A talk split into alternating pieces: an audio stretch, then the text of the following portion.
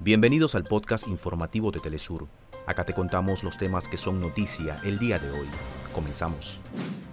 Organizaciones sociales de Perú reunidas en la Coordinadora Nacional Unitaria de Lucha anunciaron que las protestas no se detienen y que se retoman las actividades contra el gobierno designado de Dina Boluarte, cuyos días centrales serán el 26 y 28 de julio.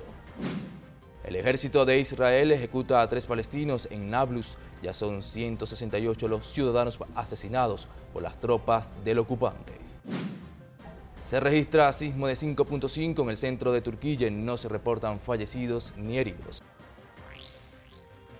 Hasta acá nuestros titulares. Para más información recuerda que puedes ingresar a www.telesurtv.net.